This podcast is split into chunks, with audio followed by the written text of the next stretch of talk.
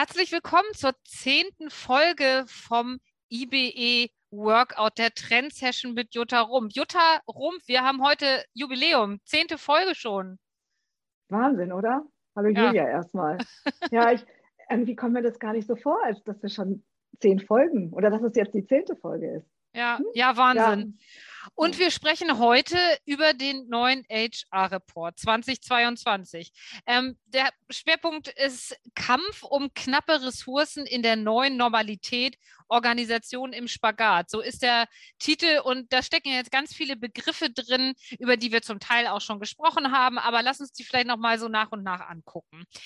Bevor wir darüber sprechen, was eigentlich damit gemeint ist, Organisation im Spagat, Lass uns noch mal kurz auf das Thema knappe Ressourcen kommen. Wir haben das schon mal in einer Podcast-Folge angesprochen.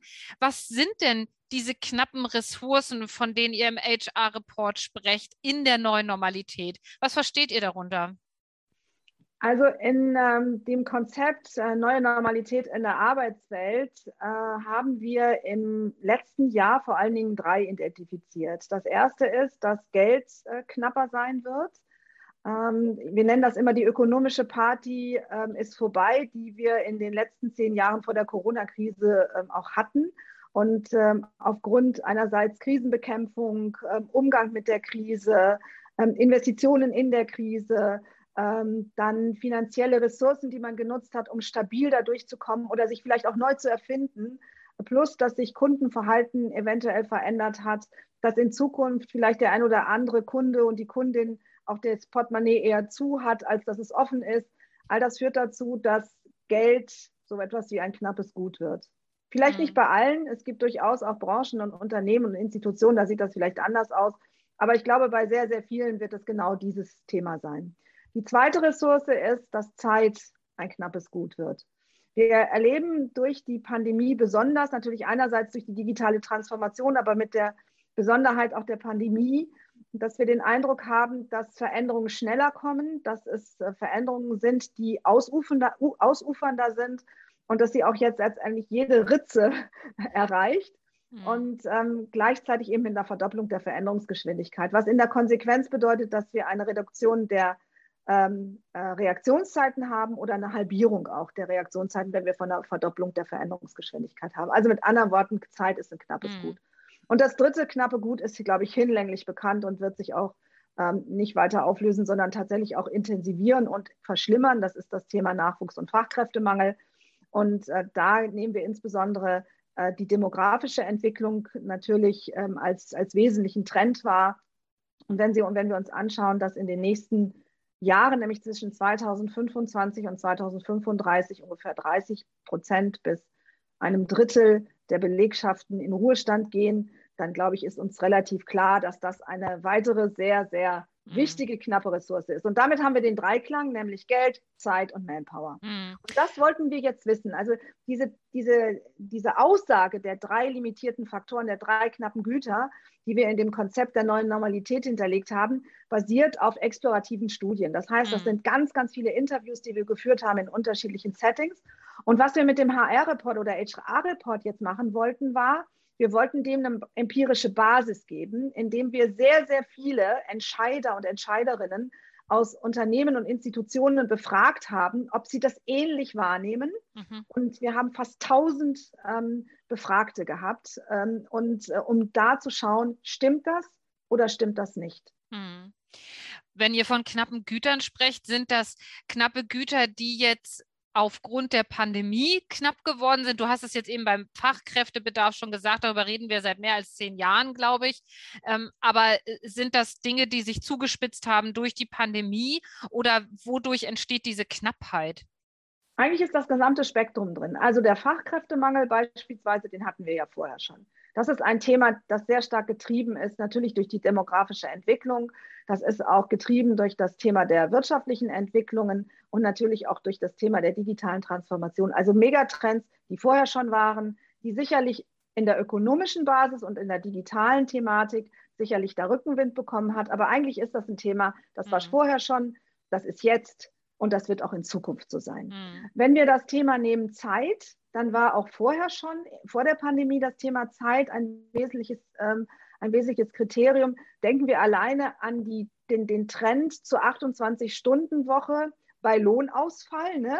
ähm, dass Menschen, Mitarbeiter und Mitarbeiterinnen gesagt haben, sie könnten sich vorstellen, nicht nur Vollzeit zu arbeiten, sondern die Arbeitszeit zu reduzieren, äh, weil sie in Balance bleiben möchten mhm. in einer Welt, die auch sich immer schneller dreht. Aber bei dem Faktor Zeit haben wir durch die Pandemie eine Intensivierung erfahren. Okay. Äh, es war vorher schon, aber jetzt ist es, ist es die hm. Geschwindigkeit mhm. durch die Pandemie und durch diese Effekte der Pandemie und die Kollateralthemen, die damit verbunden sind, eine ganz andere Dimension mhm. bekommen. Also es war vorher da, aber es hat eine Beschleunigung erfahren, mhm. im wahrsten Sinne des Wortes. Mhm. Und das Thema Geld, finde ich, ist ein sehr stark pandemieorientiertes Thema. Okay.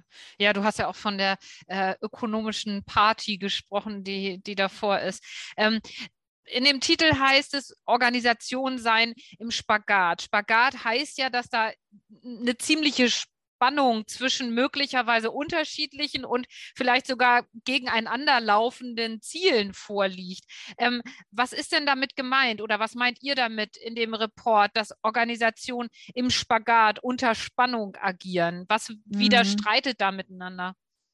Naja, also wir sind natürlich schon, wir reden doch allenthalben auch von der neuen Normalität. Nicht nur in der Arbeitswelt, sondern in der gesamten Geschäftswelt, in unserer Gesellschaft. Also es, und wenn neue Normalität bedeutet, wir haben einen Veränderungsdruck. Also mhm. da sind nicht nur die Notwendigkeit, Veränderungen in Gang zu setzen, sondern Veränderungen sind in Gange. Also ich sage mal spätestens seit zwei Jahren und zwar in wirklich nennenswertem Ausmaß, in einer unglaublichen Breite, mit einer unglaublichen Intensität und einer unglaublichen Geschwindigkeit. Und das ist eigentlich der Corona-Effekt. Der Corona-Effekt ist die Geschwindigkeit, die Intensität und das Ausmaß, mit dem Veränderungen kommen, die vielleicht vorher auch schon auf der Agenda waren, aber plötzlich sind sie einfach in diesem Setting unterwegs. Und damit sind wir in der Notwendigkeit zu investieren. Damit sind, mhm. sind wir in der, Veränderung, in, der, in der Notwendigkeit, Veränderungen auch in großem Ausmaß zu gestalten. Dafür brauche ich Budget. Mhm. Dafür brauche ich Zeit.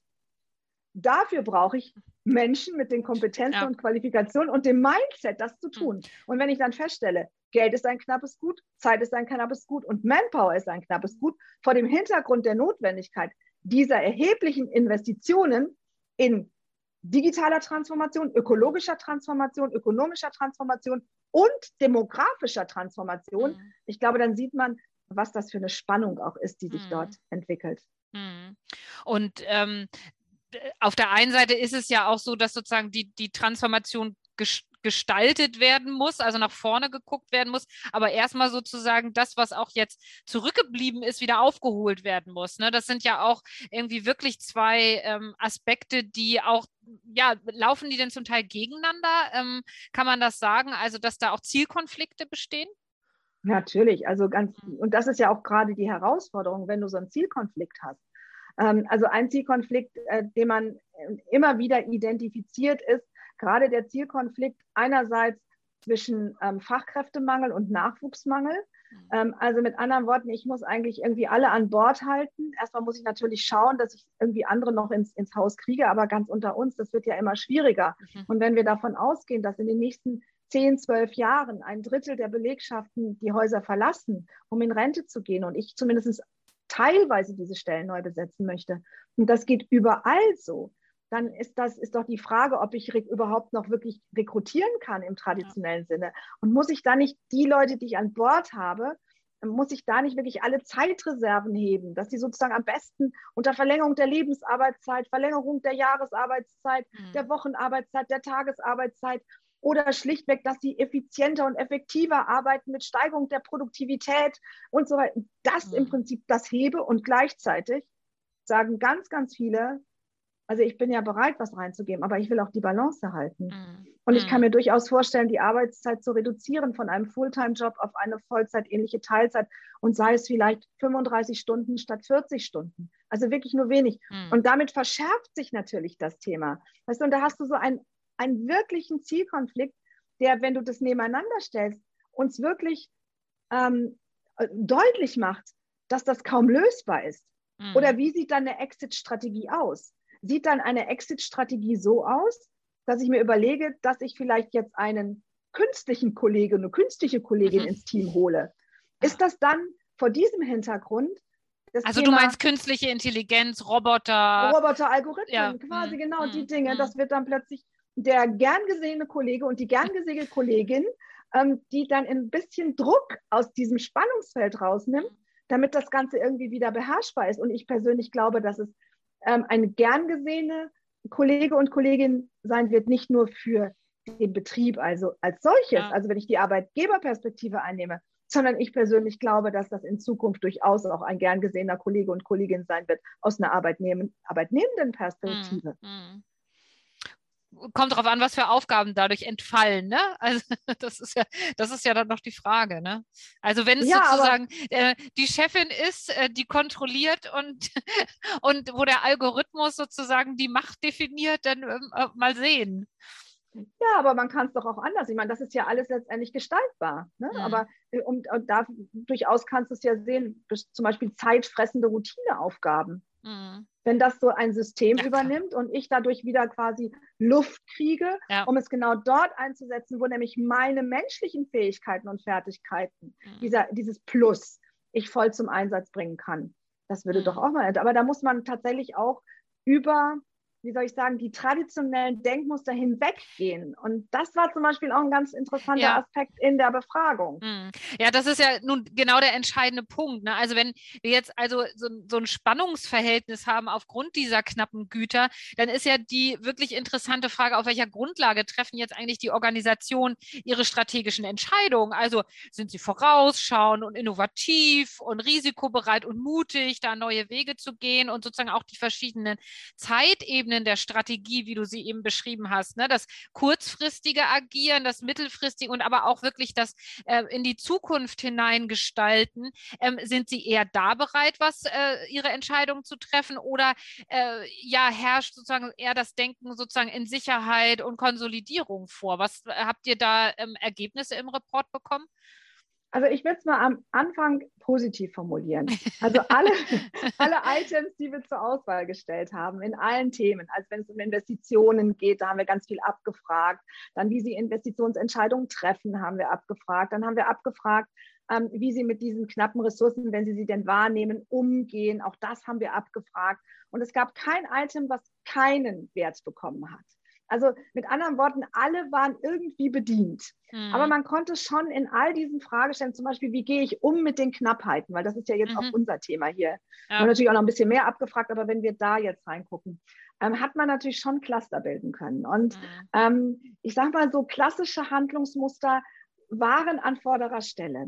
Und sehr kreative Handlungsmuster waren eher an hinterer Stelle. Mhm. Was wir dann daraus lesen, ist, dass ähm, doch viele derjenigen, die hier teilgenommen haben, eher in, in erster Linie ein klassisches Denken haben. Mhm. Also Beispiel, äh, wenn es dann darum ging, wie beherrsche ich den Fachkräftemangel? Also wenn es um Manpower geht, wie beherrsche ich den Fachkräftemangel? Was für Möglichkeiten des Umgangs ähm, haben wir? War natürlich an aller, allererster Stelle extrem prominent Neueinstellungen. Mhm. Ja, dann, äh, dann okay, dann denke ich, ja. Okay. Kommt irgendwann an seine Grenzen, wenn wir auch wieder an den Fachkräftebedarf denken. ja, genau. Und dann habe ich so gedacht, okay. Ähm, und äh, da habe ich so gedacht, hm. Ähm, und dann kam, kam eher eine längere Zeit nichts und dann begannen die, die kreativen Lösungen Fuß zu hm. fassen, mhm. weißt du? Und dann habe ich und das konnte man eben sehr häufig auch beobachten. Mhm. Ähm, also mit anderen Worten, das, der Reflex von uns ist, das ist aber auch durchaus verständlich. Ich meine, wir mhm. sind immer noch in einer Krisensituation. Ähm, aber der Reflex war schon eher, eher in das Klassische erstmal hineinzugehen, mhm. ähm, in das ähm, Traditionelle und das Gewohnte reinzugehen. Aber vielleicht sollte man es nicht ganz so pessimistisch sehen, weil die anderen Dinge wurden halt auch angekreuzt. So mhm. ist es halt nicht. Ja. Aber das, äh, das Interessante, was du jetzt eben ja auch schon in deinem Beispiel deutlich gemacht hast, dass wenn, wenn Unternehmen oder Organisationen den klassischen Weg gehen, dass dann diese limitierenden Faktoren sich ja untereinander nochmal doller verstärken. Ne? Also wenn du sagst, irgendwie die, der, die, die Strategie ist bei der, bei der Zeitfrage irgendwie Neueinstellung. Ja, okay, aber die gibt es dann vielleicht nicht so, weil es die Menschen dann nicht mehr gibt. So. Ähm, oder das Geld ist dafür nicht da. Oder äh, wie auch immer. Ne? Das heißt, diese Faktoren kämpfen ja sozusagen in dieser klassischen Sichtweise, wenn man da vielleicht nicht so kreativ rangeht, auch gegeneinander. Ne? Ja, ganz genau. Also mit anderen Worten, was man eben auch lesen kann, ist, ähm, dass die Zukunft ähm, mehr und mehr auch mit kreativen Lösungen anzureichern ist. Mhm. Also man muss out of the box denken. Mhm. Das wird also alleine die Klarheit, mit der diese limitierten Faktoren dargelegt wurden. Also das war extrem klar.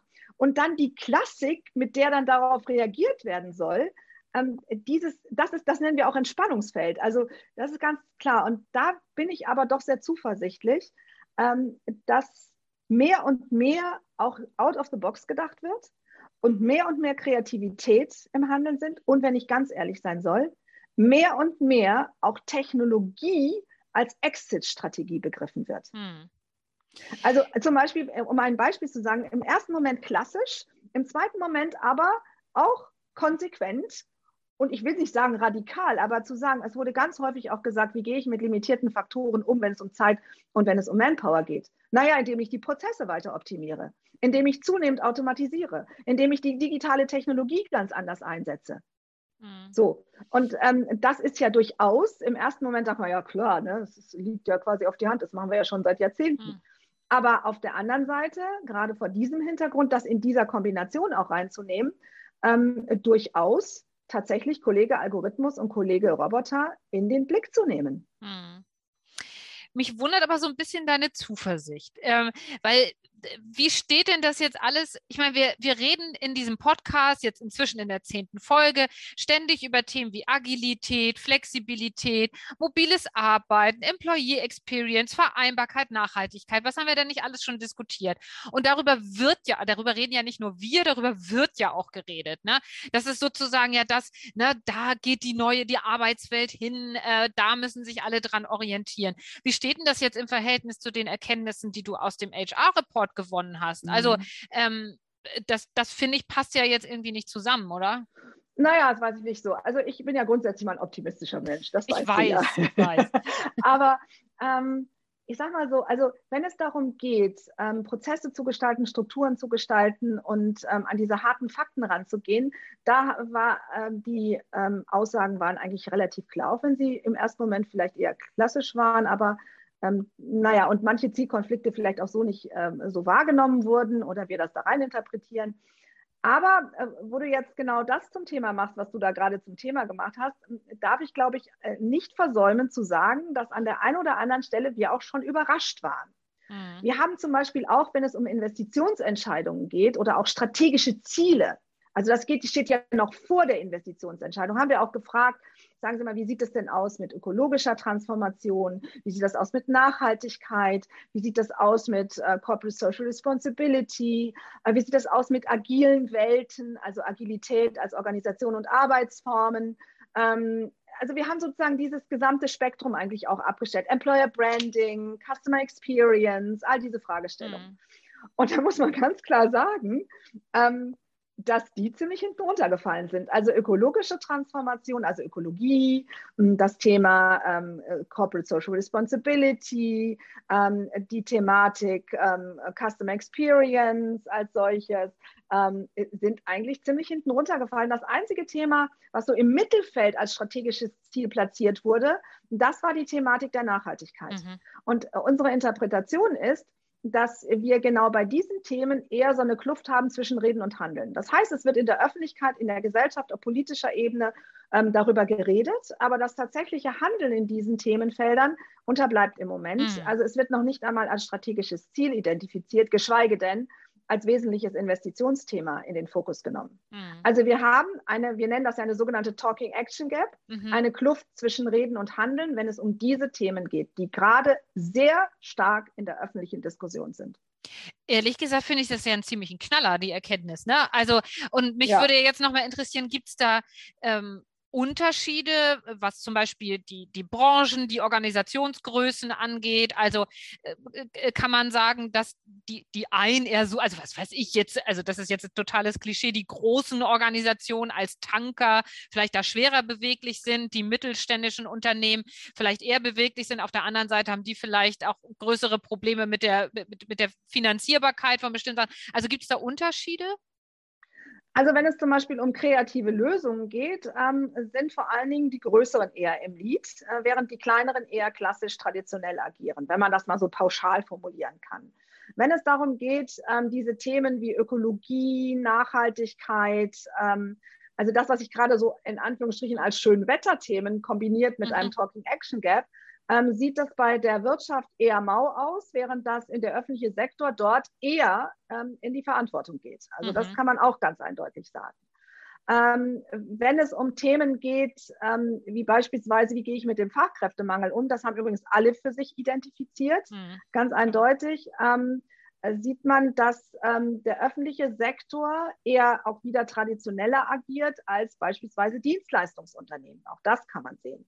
Mhm. Und ähm, was ich übrigens ganz interessant und spannend fand, war, wir haben nicht nur abgefragt, wie sieht das aus mit ähm, dem Thema Geld, Zeit und Manpower, sondern bei Manpower haben wir noch unterschieden zwischen Fachkräftemangel und Nachwuchsmangel. Mhm. Ja. Und da gab es einen riesengroßen Unterschied. Okay. Das heißt beispielsweise im Kontext von strategischen Zielen ähm, haben ähm, die Unternehmen identifiziert, Zeit gefolgt von Fachkräftemangel, gefolgt von Geld. Mhm. Und ähm, die, ähm, der öffentliche Sektor hat das Thema Finanzmittel ähm, einfach eine ganz andere Thematik, also eine ganz andere Klar. Bedeutung zugewiesen. Ja. Aber alle unisono haben dem Nachwuchsmangel eher eine unterdurchschnittliche Bedeutung hinsichtlich der strategischen Ziele zugeordnet. Also wenn sie eine Rangfolge setzen ja. wollten, war das immer mit Abstand die Nummer vier, während die anderen sozusagen sich vielleicht in, äh, abgewechselt haben. Aber da war eine ziemliche Differenz zwischen Geld, Zeit, Fachkräften und Nachwuchsmangel. Und worauf führst du das zurück? Also ist das wieder so dieses, diese zeitliche Planung, also dass Nachwuchs sozusagen noch ein bisschen weiter in der Zukunft liegt, als jetzt sozusagen die aktuelle, der aktuelle Bedarf an Fachkräften oder Arbeitskräften? Ja, also wenn wir haben es natürlich vor allen Dingen auch gefragt im Zusammenhang mit strategischen Zielen. Also wir mhm. haben es nicht Status quo gefragt, so nach dem Motto, wie nimmst du das wahr, sondern wir haben gesagt, welche Bedeutung hat dieses, dieser limitierte Faktor in Bezug auf strategische Ziele und damit auch Investitionsentscheidungen. Und da muss man klar eindeutig sagen, dass ähm, Nachwuchs und strategische Ziele jetzt in dem Moment nicht so in einer starken Beziehung zueinander stehen und gesetzt wurden, mhm. ähm, als das Thema Geld, Zeit und Fachkräfte. Mhm. Ähm, also das heißt, diese Perspektive klar zu gucken, ich muss heute den Nachwuchs haben und ich muss dem auch eine Bedeutung zuweisen, weil gerade vor dem Hintergrund hm, des Risiko des kollektiven Ausstiegs in den nächsten zehn Jahren ähm, ist das ein ganz zentraler Faktor. Mhm. das ähm, haben viele so nicht, ich will nicht sagen auf dem Schirm, aber sie haben es in dieser Befragung so hm. nicht thematisiert. Hm. Aber wenn ich mir jetzt mal so angucke, vor welchen ja, gewaltigen Transformations- und Innovationsherausforderungen wir in Deutschland stehen, die nicht zuletzt auch durch die Pandemie nochmal sehr deutlich hervorgetreten sind. Und wenn ich mir angucke, wie oft das Wort Innovation im Koalitionsvertrag vorkommt, da sind ja große Erwartungen an das, was ähm, ja in Organisationen auch geleistet wird. Welche Schlussfolgerungen ziehst du denn aus? Ähm, du sagst, du bist optimistisch. Ich finde das jetzt irgendwie doch ziemlich ähm, er, erschreckend, äh, diese Erkenntnisse, die du präsentierst. Was ziehst du denn da für Schlussfolgerungen draus? Ich glaube, wir müssen uns über eins im Klaren werden. Ähm, Innovationen braucht Manpower, Innovation braucht Zeit und Innovationen braucht auch Settings, in dem Innovationen vonstatten mhm. gehen. Also mit anderen Worten, ich brauche auch einen in Anführungsstrichen Raum, eine gewisse Architektur, in denen Menschen die Köpfe zusammenstecken können um dann quasi auf Augenhöhe gemeinsam zu denken. Mhm. Und sie brauchen auch, Innovation braucht auch Geld. Innovation ist auch immer mit Investition verbunden. Erstmal in Investition in diesen Innovationsprozess und dann, wenn ich tatsächlich noch bestimmte Themen habe, muss ich dann investieren, um dann zu gucken, welche dieser Innovationen fliegt denn und wird dann hinterher zu einem Markterfolg oder wird tatsächlich zu einem Erfolg ähm, in, in, der, in einer Institution. So, und das heißt, ich brauche diese Faktoren Geld, Zeit und Manpower. Und ich brauche ehrlich gesagt auch den Nachwuchs für Innovation. Ne? So, und wenn ich dann feststelle, das sind limitierte Faktoren und gleichzeitig zeigt aber auch, ähm, dass Innovationen ganz zentral sind, nicht nur äh, für die Stabilität eines eines Arbeitgebers oder eines Unternehmens, einer Institution, auch im öffentlichen Sektor, einen Stabilitätsfaktor darstellt, für eine Gesellschaft ähm, und auch für den Wohlstand einer Gesellschaft. Und das müssen ja nicht nur immer ökonomische Investitionen sein, das mhm. kann ja auch ähm, soziale Innovationen sein, das kann ja ganz, ganz vielfältig sein.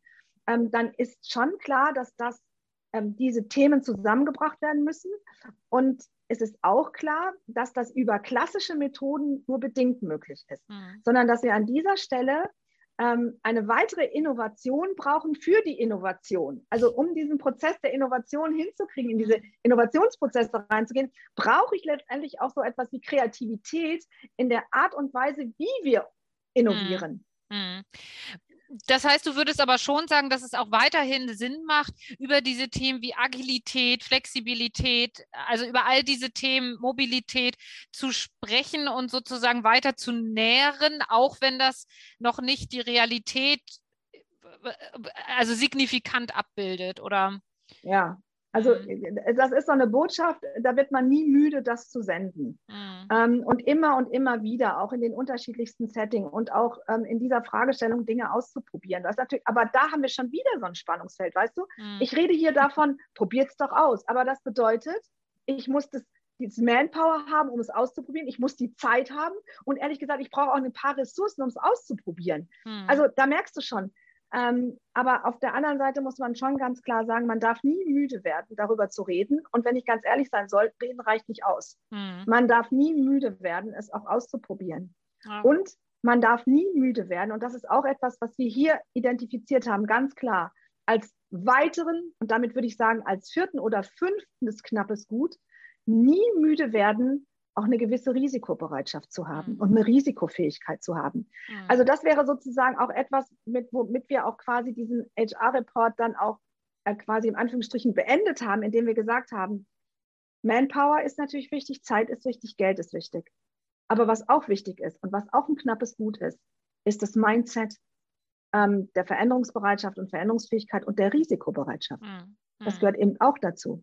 Und wenn du quasi in dieser, in diesem ich sag mal, in diesem Riesenfeld jetzt dich gerade bewegst, in dem wir uns gerade bewegt haben und unterschiedliche Aspekte auch thematisiert haben, brauchst du auch dieses Mindset. Hm. Siehst du denn da an, an der Stelle auch, weil es geht ja, wenn wir über diese Transformations- und Innovationsherausforderungen sprechen, ähm, das ist ja eine hm, gemeinsame Aufgabe sozusagen auch ne, von Politik, Wirtschaft, Gesellschaft. Wo siehst du denn da auch jetzt vor dem Hintergrund dessen, was wir jetzt gerade auch diskutiert haben, die Rolle auch von Politik? Also ähm, gibt es da sozusagen, hm, wie, wie siehst du das Zusammenspiel? Ich meine, wir bewegen uns in eine neue Welt. Also wir sind ja auch schon in einer neuen Arbeitswelt unterwegs. Ne? Ähm, und jetzt muss man immer sagen, wir haben es ja auch vor der Pandemie immer mit Arbeiten 4.0, Arbeitswelten 4.0, Industrie 4.0 und ich weiß nicht alles, was wir mit 4.0 versehen haben, gesehen. Aber jetzt sind wir da richtig drin. Ne? Das, vorher war das so ein bisschen so ein Geplänke und jetzt sind wir aber mal richtig sozusagen in dem, in dem Tornado, in diesem Sturm drin. Ähm, die Rahmenbedingungen, mit denen wir uns allerdings auseinandersetzen, das sind Rahmenbedingungen, die kommen aus einer Welt von 2.0. Die sind entwickelt worden aus einer, ähm, aus einer sogenannten industriellen Revolution der Arbeitsteilung und mit den ganzen Rahmenbedingungen. Und ähm, dementsprechend sind rechtliche Rahmenbedingungen, die wir haben, ähm, die ähm, auch in Anführungsstrichen auch einschränkende Wirkung haben, auch manchmal behindern und verhindern. Manchmal schützen sie auch, natürlich. Mhm aber die kommen aus einer industriellen Revolution 2.0 und definitiv nicht in das, in dem wir gerade drin sind und das durch die Pandemie nochmal ein ganz anderes Ausmaß gewonnen hat. Mhm. Und ähm, da ist sicherlich Politik auch in der Pflicht, diese Rahmenbedingungen jetzt mal ähm, auf den Prüfstand zu stellen ähm, und auch da, wo es notwendig ist, entsprechende Änderungen vorzunehmen. Mhm. Und auch in einen Aushandlungs- und, und auch Diskursprozess zu gehen, an welcher Stelle öffne ich das im Sinne von Mobilität, Flexibilität und an welcher Stelle ist auch Schutz notwendig. Mhm. Ähm, aber diese, ich sage mal, das, was als Schutz im Raum steht, ähm, ist ein, ein Schutzgedanken, der auch aus, aus einer Industrie 2.0 kommt. Mhm. Das, ich, das bedeutet jetzt nicht, ich möchte mich nicht falsch verstanden wissen, ähm, dass ich das jetzt komplett auflösen will. Es gibt andere Rahmenbedingungen, vielleicht mhm. auch sogar gleiche Rahmenbedingungen, die wiederum Schutz erforderlich machen. Ja. Aber das müssen wir tatsächlich ähm, auf, die, auf die Agenda setzen und das tun wir ja auch. Mhm. Es ist ja nicht so, dass das jetzt äh, zum ersten Mal auf der Agenda ist. Das begleitet uns ja schon seit einiger Zeit. Aber mhm. ich glaube, es wird mal an der Zeit, dass wir an der einen oder anderen Stelle dort auch zu Entscheidungen kommen und dementsprechend das auch dann anpassen. Hm. Was mir ein Gedanke gekommen ist bei dem, was du gerade gesagt hast, auch mit Blick auf Arbeit 4.0 und so weiter. Wir haben ja auch lange Zeit immer über die Zukunft der Arbeit, die Arbeit der Zukunft. Ähm, und ich frage mich, ist das überhaupt noch sozusagen die Begrifflichkeit, in der wir auch denken können? Weil ich finde, dieses, wir können ja nicht sagen, wie sieht die Arbeitswelt 2040 oder was weiß ich was aus. Das sind ja nicht auf einmal Übergänge, die, die, die auf einmal plötzlich da sind, sondern wir wandeln uns ja permanent dorthin. Und ich frage mich, wenn, wenn wir das stärker sozusagen denken, haben wir dann überhaupt die richtige Sensorik auch für Veränderungsprozesse der Arbeit oder äh, also wie, wie fließt das Ganze in eine Zukunft, die ja heute eigentlich immer schon beginnt? Das klingt jetzt alles sehr theoretisch und vielleicht mhm. sehr philosophisch, aber weißt du, wie ich meine? Ja, also äh, der erste Gedanke, den ich gerade hatte, war, kann ich überhaupt noch einen Vortrag halten zum, zum Thema Arbeitswelt der Zukunft? Weißt genau. du, ich, genau. ich, ich, ja. weißt du das? Genau. Also ich sage mal so, als ich die ersten Vorträge zur Arbeitswelt der Zukunft gehalten habe, das war glaube ich so vor 15 Jahren, da habe ich noch 2020 in den Blick genommen. Und da habe ich mich wirklich noch nach draußen getraut und habe versucht, Szenarien aufzustellen. Und ich kann mich sogar erinnern, ich habe sogar Vorträge gehalten zum Thema 2030. Wir haben ja sogar für die Robert Bosch Stiftung im Jahre 2013 äh, sogar eine, eine große, da heißt es auf dem Weg in, die, ähm, in das Jahr 2030, so haben wir das genannt. Ne?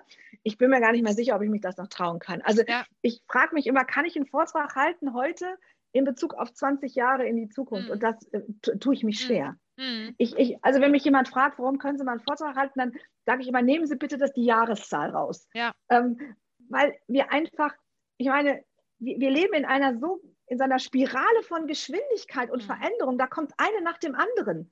Mhm. Und ähm, wenn man sich das mal so überlegt, dadurch, dass wir ja alle irgendwie miteinander vernetzt sind, mhm. auch über Grenzen hinweg, und zwar nicht nur über, über räumliche Grenzen, auch über Disziplinengrenzen hinweg vernetzt sind und uns so austauschen, kriegt man immer ganz schnell neue Impulse und denkt sich, wow, das muss ich mhm. noch berücksichtigen, das muss ich berücksichtigen. Und das, was ich gestern mhm. eigentlich vorgeplant habe.